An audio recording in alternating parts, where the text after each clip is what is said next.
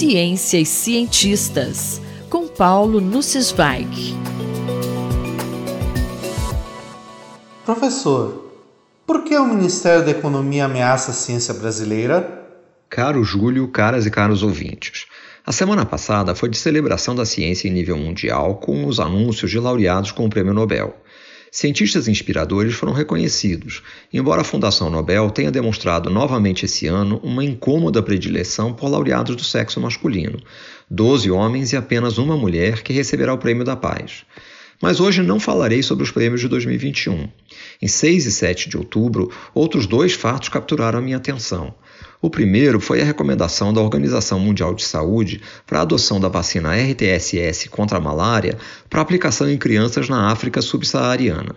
O segundo foi a decisão da Comissão Mista de Orçamento do Congresso Nacional, a pedido do Ministério da Economia, de remanejar em favor de outras alíneas 90% dos recursos de um projeto de lei originalmente formulado para destinar créditos suplementares às áreas de ciência e tecnologia.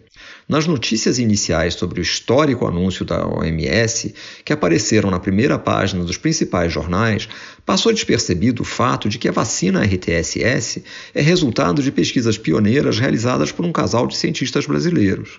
Trata-se da primeira vacina contra um parasita, o protozoário Plasmodium falciparum, cujo ciclo de vida após infectar humanos passa por diversos estágios, o que torna o desenvolvimento de uma vacina especialmente difícil. Em 1967, Ruth Nussensweig demonstrou que seria viável obter imunidade em camundongos contra esporozoítos, que correspondem ao primeiro estágio da malária em humanos. Nos anos 1980, junto com seu marido Vitor Nussensweig, eles identificaram a proteína circunsporozoíta que ativa o sistema imune, clonaram seu gene e a produziram em laboratório. Essa proteína é a base da vacina que acaba de ser recomendada e que permitirá salvar milhares de vidas. Meus tios, Ruth e Vitor, fizeram a carreira científica em Nova York desde os anos 1960, por falta de apoio financeiro e por perseguições políticas do governo autoritário da época. Comentei em coluna recente o êxodo de jovens cientistas que o atual governo está provocando. O segundo fato da semana passada contribui para acelerar a fuga de cérebros.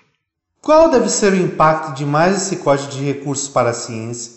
O presidente da República e seus auxiliares, ministros e secretários ligados às áreas econômica, científico-tecnológica e educacional estão presidindo a liquidação da ciência no Brasil.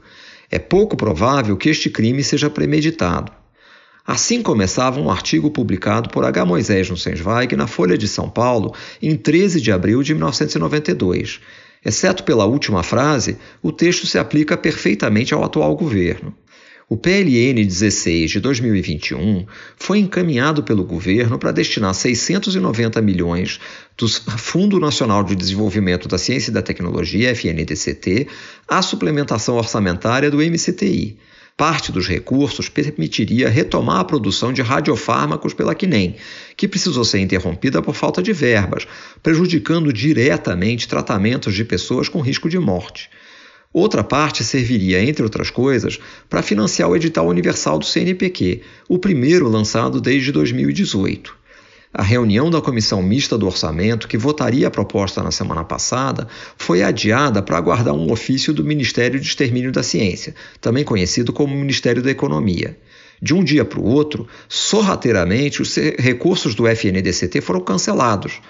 Os recursos para radiofármacos foram mantidos, mas o restante dos 690 milhões foram destinados a outras finalidades.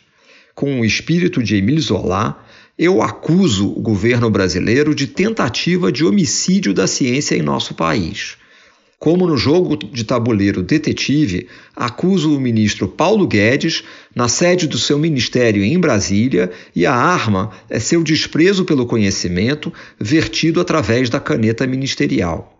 O país e sua ciência sobreviveram às ameaças do início do dos anos 1990 graças ao impeachment do presidente da República. Que isso nos sirva de inspiração.